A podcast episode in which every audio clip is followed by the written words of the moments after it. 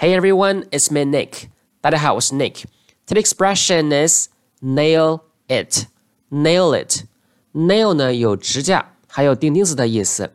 Nail it 在这表示完美的办成某事，或者是搞定、完成。好，来看例句。第一个，Good luck on your performance today. I hope you nail it. 今天的表演祝你好运，我希望你能表演成功。第二个，How was your interview today? Nailed it. 你现在面试怎么样？完美。All right, that's it for today. Talk to you soon. Bye, guys.